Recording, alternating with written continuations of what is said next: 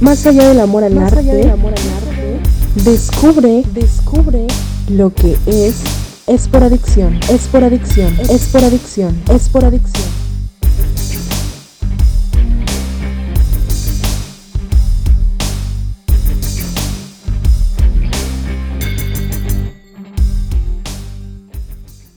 Tras casi dos horas de intentos fallidos para comunicarse mediante ciertos programas, probablemente debido a las restricciones tecnológicas en el país del invitado, la alternativa elegida fue transmitir en vivo en Facebook, en un horario de madrugada, cuando no habría espectadores, para descargar el video y convertirlo a formato audio. Sin embargo, se sufrió fallos técnicos, sobre todo en el sonido del anfitrión, cuya participación ha sido sustituida en parte.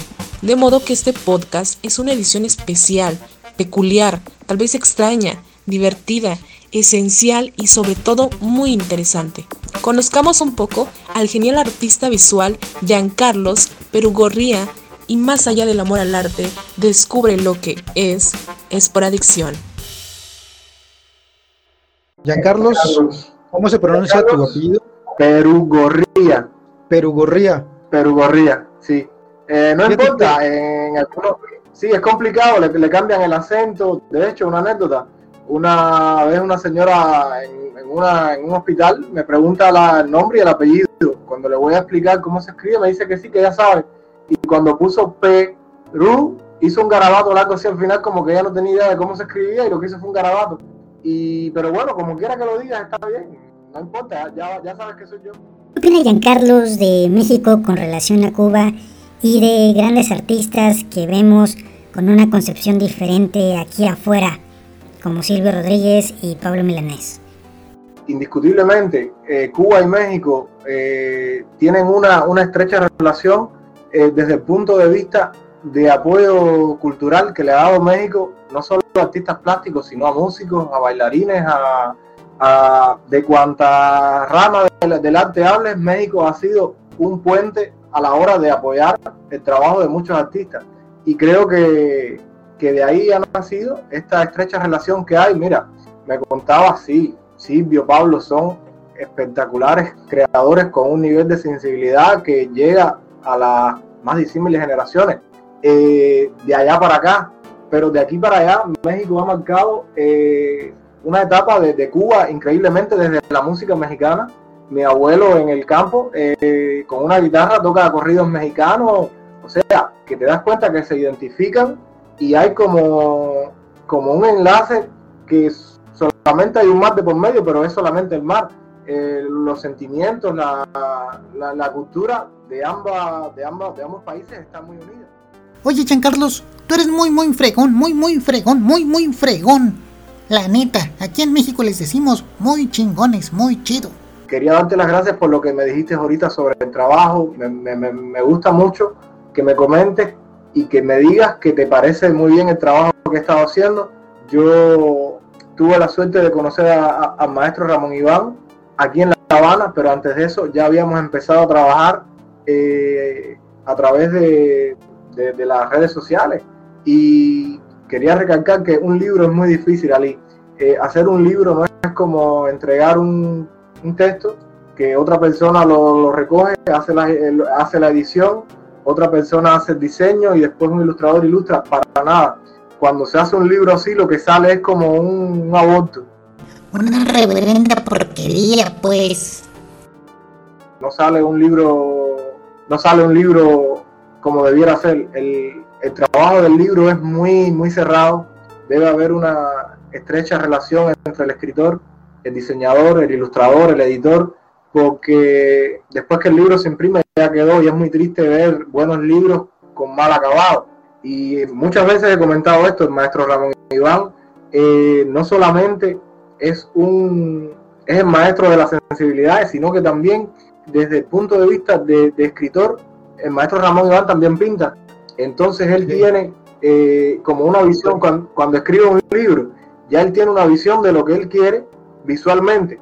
Entonces, ese ha sido el reto en cada uno de los trabajos que hemos hecho. Él me plantea, me dice, mira, quisiera que este libro fuera por acá. O sea, no es solamente un formador de, escritores, es un formador de artistas plásticos, porque te hace esforzarte y te hace investigar y, y buscar una línea, una visualidad que él te propone y ya ahí te está incentivando la investigación. Me gusta mucho, o sea, en lo personal, que, que te funcione mi trabajo, que te parezca bien, porque creo que no es el resultado mío, ha sido el resultado del trabajo con él. Y creo que eso es lo que queda, aparte del resultado de un libro, es la, la experiencia, es el conocimiento después de, de, de, del trabajo, es, el, es ese confort que te da saber que, que lo intentaste y que, y que, bueno, que fue algo nuevo, te saliste de esa zona de confort, te, te moviste de ahí y nada, Ali, creo que ese es el mayor mérito, no es tanto el libro, sino la experiencia que vas ganando con el trabajo y la investigación. Inventen, Carlos, Carlos tiene un montón de premios, parece que cada año tiene un premio nuevo. ¿Qué onda con este Giancarlos?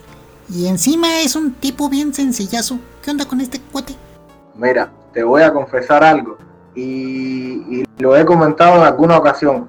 Los reconocimientos de las instituciones son, son importantes. Cuando una institución te otorga un, premio, te otorga, o sea, te hace visible tu trabajo, eh, indiscutiblemente eso, vaya, ese sentido de aprobación es vital para cualquier creador, pero el premio en sí como tal no define la calidad del trabajo o de lo que estés haciendo. Yo eh, creo que mayor, el mayor de mis premios, y creo que lo guardo y lo voy a guardar con, con mucho cariño, y ese tipo de premio no se puede poner en el currículum, es cuando llega una feria del libro, cuando llega algún evento y un papá o una mamá se acercan a ti y empiezan a comentarte, incluso por las redes sociales, te empiezan a escribir y te dice que ya se compraron el libro, que ya leyeron, que tuvieron que leerle todo el libro de un tirón al niño, que el niño le pregunta por qué este personaje hace eso si en el texto no está, y entonces los papás me dicen que tienen que, que empezar a crearle historias alrededor de las ilustraciones.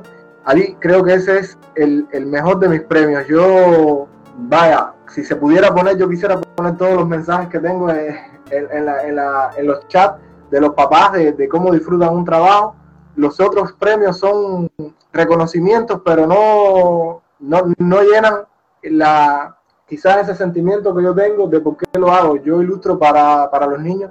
Tengo una niña de cuatro años y mi trabajo es para ella. Todo lo que dibujo es para ella. Eh, cuando nació hice un álbum ilustrado inspirado en, esa personita que venía al mundo. Ese álbum ilustrado fue premio eh, álbum ilustrado en la, categoría de ilustración por la editorial Gente Nueva. También fue premio del Instituto Cubano del Libro Raúl Martínez en la categoría de ilustración. Pero el mayor premio que yo le veo por encima de todo eso es que, mi niña le encanta el libro y ya le regalé el libro y ya está aprendiendo a recortar y ya recortó los personajes y disfruta e interactúa con el libro. Creo que ese es, ese creo que es el premio de, de, de, mi trabajo, de, de, de, por vida, saber que ella lo hace suyo, que lo recorta, que lo colorea, que lo escribe, pero no importa, es de ella y es para ella. Y cuando te hablo de mi niña, te hablo de todos los niños, trabajo para ellos, no trabajo para, por, por premios ni trabajo por reconocimiento de instituciones. Giancarlos, dime cómo es trabajar allá en Cuba, ¿es muy difícil? Ali, es complicado, creo que todo, a ver, todo depende de, del empeño que le ponga cada cual. Creo que puedes estar en un, en un lugar, mira, yo, no, yo soy graduado de una escuela en la especialidad de artes plásticas. Eh, yo pasé por diferentes talleres, escultura, pintura, dibujo, eh, talla. Eh, nunca participé porque no, no se impartió un taller de ilustración. Yo me gradué en 2006 y yo vine a hacer o a ilustrar un libro en 2008 y mi primer encargo no tenía idea, de hecho nunca me había ni, no era ni consciente de lo que era la ilustración en los libros.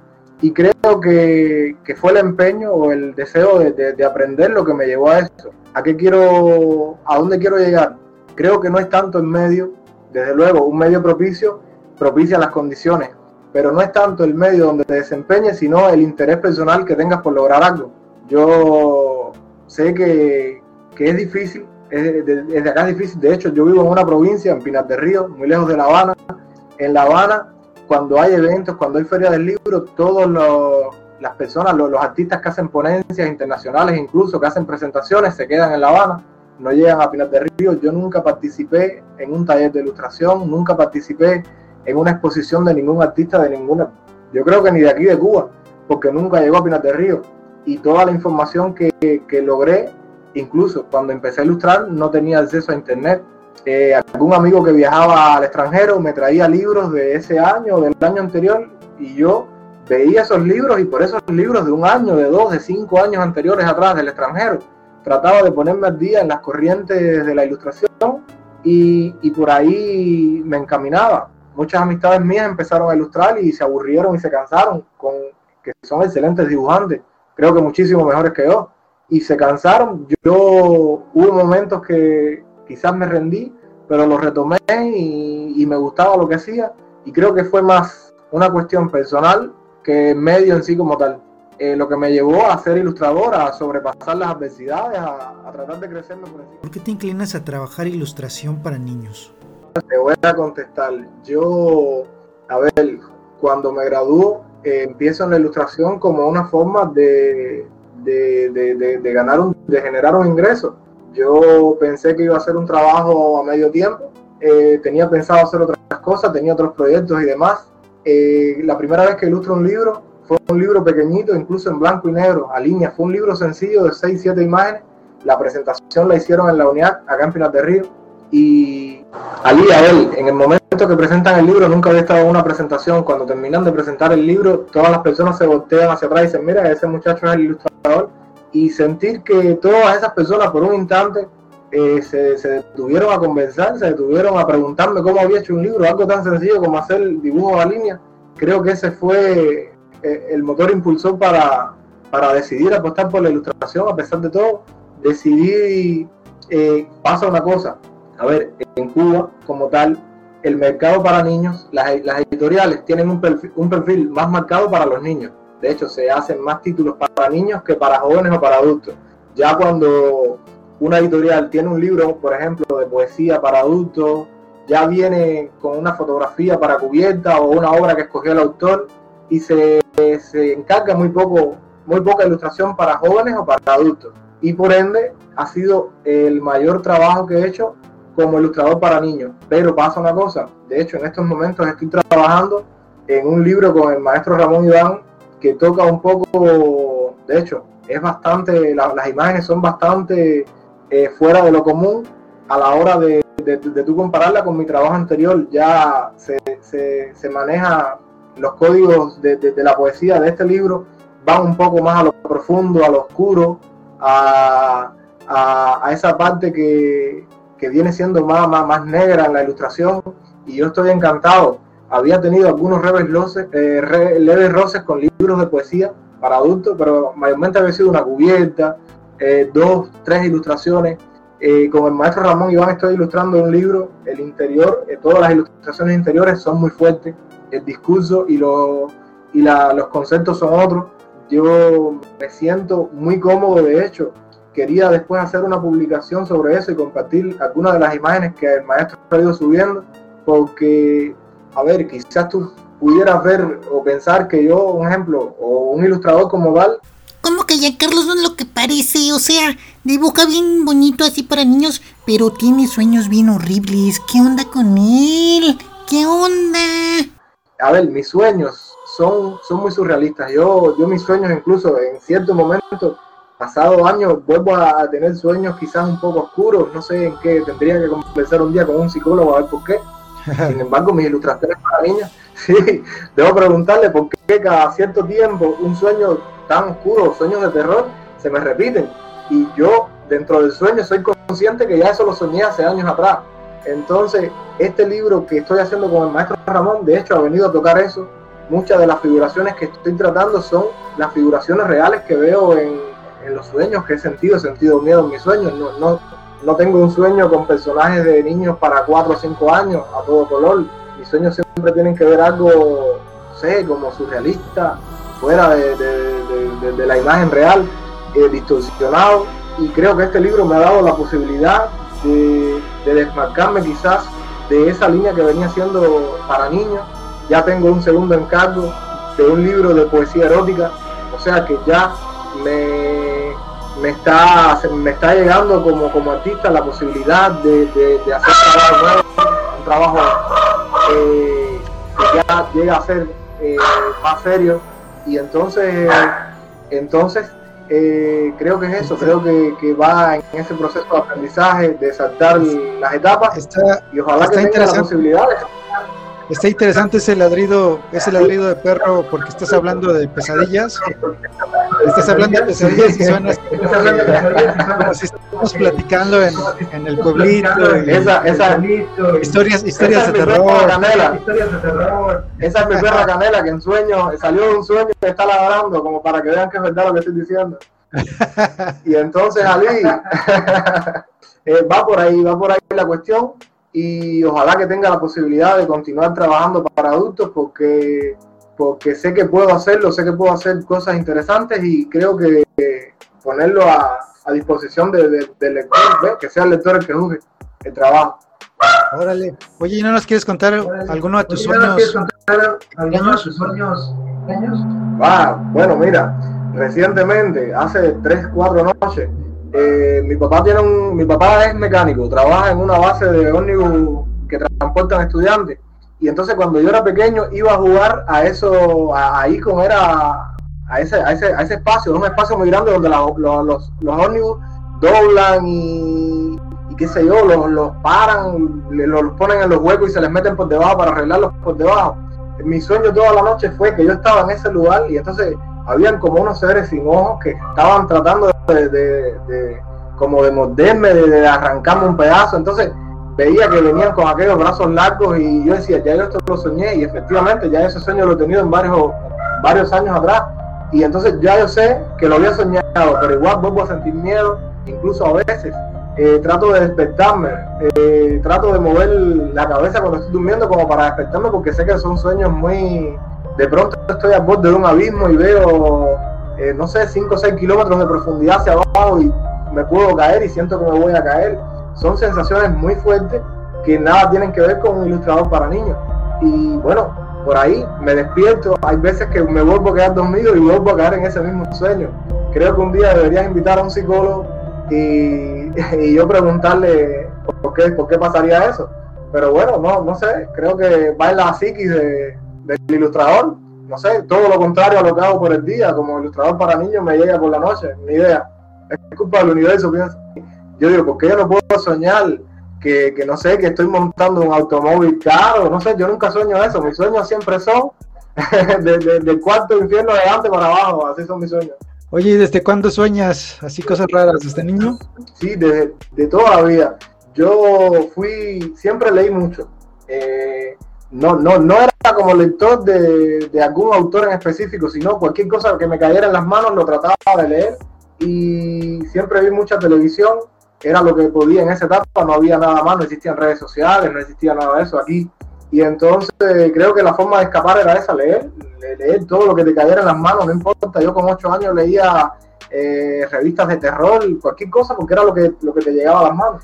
Y, y quizás a partir de ahí, de hecho, cuando iba al campo, en la casa de mis abuelos, eh, tú sabes, el, campesino como tal, la persona de campo, al ser más sencilla, tiende a, tener sus personajes, su folclore con, con espíritu, con el caballo grande, cosas así. No sé, entonces creo que todo eso vino de ahí desde pequeño. Yo vivía en la ciudad y pasaba grandes, largos periodos de tiempo en el campo.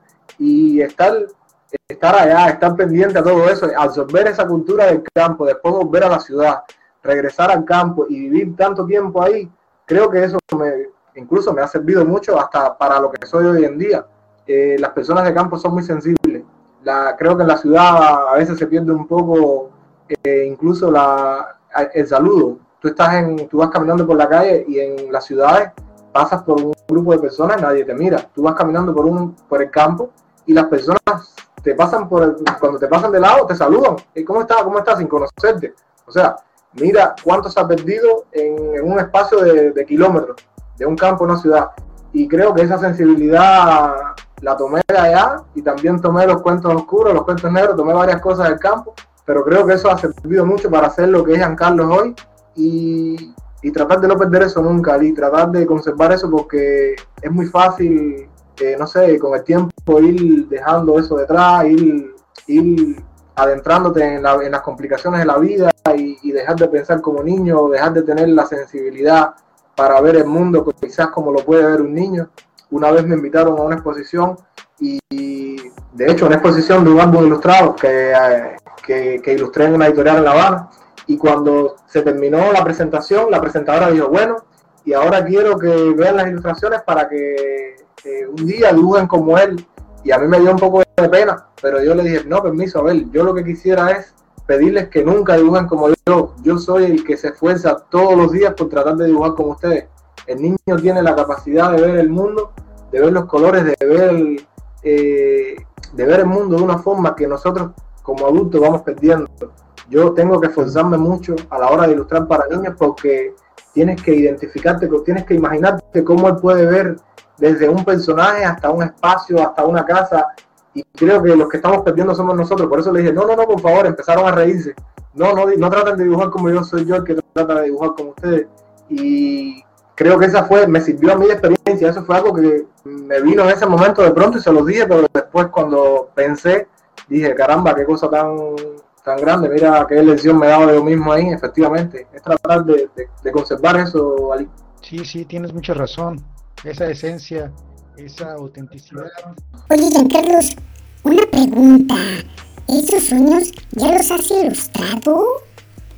Creo que nunca había tenido la posibilidad por lo que te comentaba. Eh, sí, de hecho, lo que te, lo que te decía, nunca había tenido la posibilidad de, sacar algunos de esos personajes de mis sueños. Ahora, con este libro del maestro Ramón, eh, estoy copiando esos personajes o, o, esas escenas que veo a veces a veces en rojo, y, y, es lo que estoy plasmando. Nunca había tenido la posibilidad de plasmar eso en, una ilustración.